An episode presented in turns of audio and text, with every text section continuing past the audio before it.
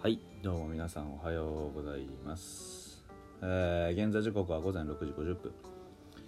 10月24日火曜日になっておりますが10月23日、えー月曜日の振り返りでございます。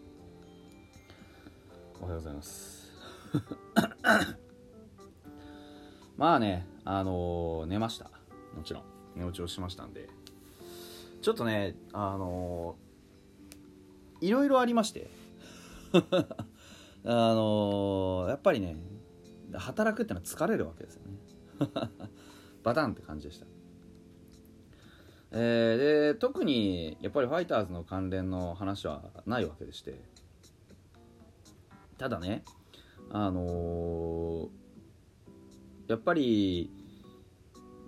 周りのチームがさいろんな動きあるじゃないですか。例えばあのー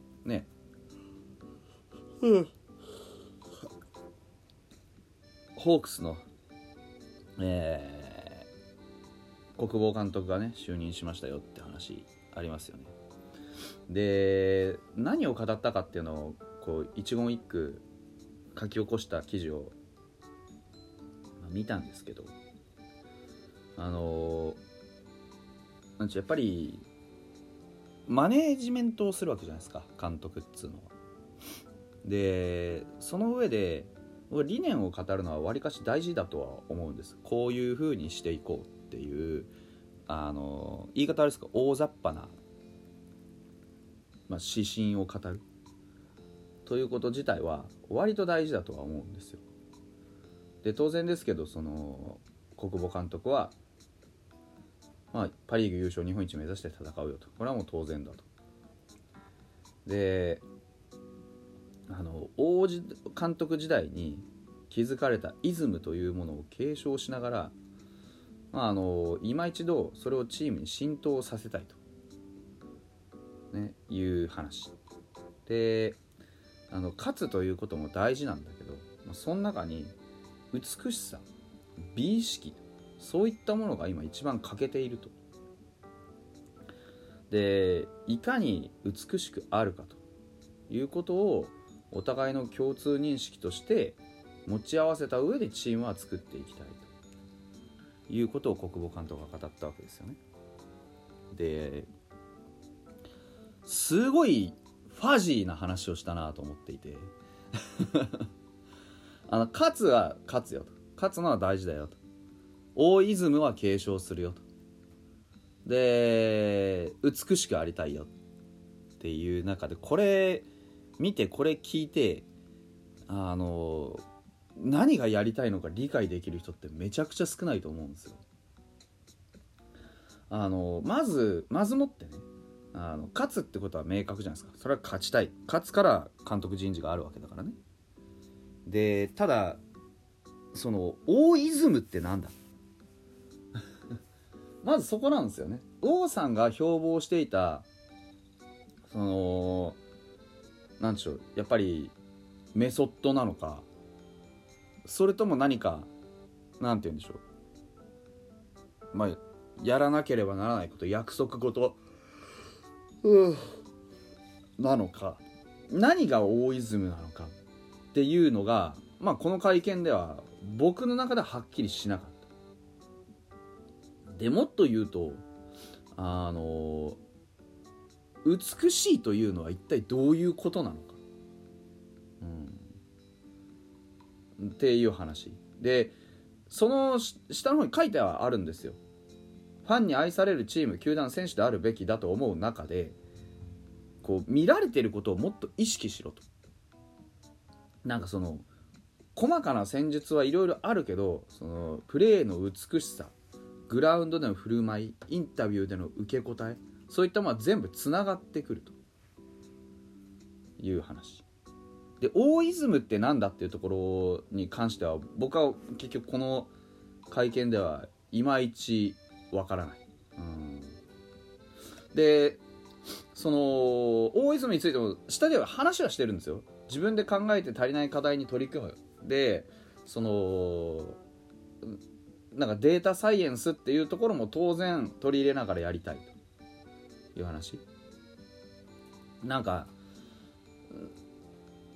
なんでしょうね。ふんわりしてるんですよ。そう。はっきりこういうことをやりますっていう絞り込みがねなんかこうないなっていう感じはした。それ批判してるわけじゃないんですよ。印象としてあの国保さんこれもやりたいしあれもやりたいしこれもやりたいしあれもやりたいってこういう風にしたいんだっていういろんないっぱい課題点は持ってんだけどそれを効率よく取捨選択できる気がしないんですよね。やっぱりあのマネジメントっつうのはね僕が言うのもなんですけどいかに効率よく動かすかだと思うんですよ。あれもこれもそれも全部必要だからあれもこれもそれも全部与えるね。これやってねあれやってねそれやってねって指示するのは簡単なんですよね。でもあの何が一番優先順位でどれが一番あの大事なものなのかっていうのが今3つあるんですよね。勝つっていうことと大イズムを継承していくよってことと美しくあるってこと。で例えばその3つが根底でつながっているのであればまあそれは要するにこういうことだよっていうのが出ればいいんですけど例えばプレー内外に対して外から見られていることを意識して美しくプレーしたら美しいプレーって何ですかって話になるわけですよね。うん、でその見られて恥ずかしくないプレーをっていうのも個人の感覚によるじゃないですか。見られたはずが例えばイージーミスをなくすだったりそれはイージーミスをなくすなんですよ。うん、美しくプレーするっていう言葉で表現するからイージーミスをなくすでいいんですよ。とかだからあのー、そう考えた時にうちのボスがね就任の時に「いやもう一切勝つ気とかないんで」って言って就任したじゃないですか。あれって明快だったなと思うんですよ。勝つ前にお前ら成長しないと勝つ勝たないのレベルに今いないんだよ。ってことをはっきり示したわけですよね。でいやうちのボスを持ち上げたわけじゃないんですよ。僕はそういう風が分かりやすいんじゃないかって思うんですよ。うん。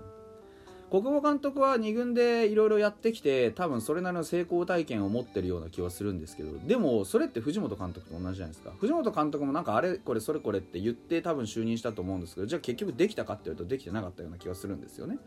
結局育成に振るのか勝利に振るのかっていったところで、まあ、半端な選択肢を取らざるを得なくなってしまったっていう。だから難しいですよね。その何をするのがベストなのかってっていうところに当然ですけど誰もあの正解の選択肢って持てないじゃないですか。当たり前じゃないですか。何が正解なんてやってみないと分かんないんだから。だから最初はなんかいろんなこと言うんですよね、うん、でも課題を明確に絞り込んであのそこに対してどういうふうなあの何て言うんでしょうねメスを入れていくのかっていうのは、まあ、ものすごい上に立つ人間にとって難しいんだろうなってていうのを思いました、うん、だってさっき話してたようなあの自分で考えて足りない課題に取り組むなんてのってぶっちゃけ当たり前の話じゃないですか、うん、でデータ取り入れなきゃいけないよねってところも当たり前の話なんですよね。だってそれがサイエンスに基づくデータなのかいわゆる感覚に基づくデータなのかっていうのもいずれデータの話なんだよね。だからまあデータサイエンスっていう話をしたのは、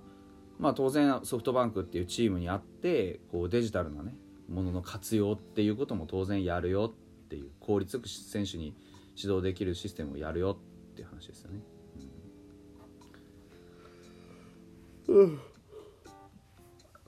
だからこの会見を割と僕楽しみに見てたんですけど見てたというかあのしてたんですけどなんかこうあり方という心構えの問題とあの技術的な課題なのかチーム全体として何か欠けてるかって課題なのかっていうところとである程度その同じような話をしたかったんだと思うんですけどう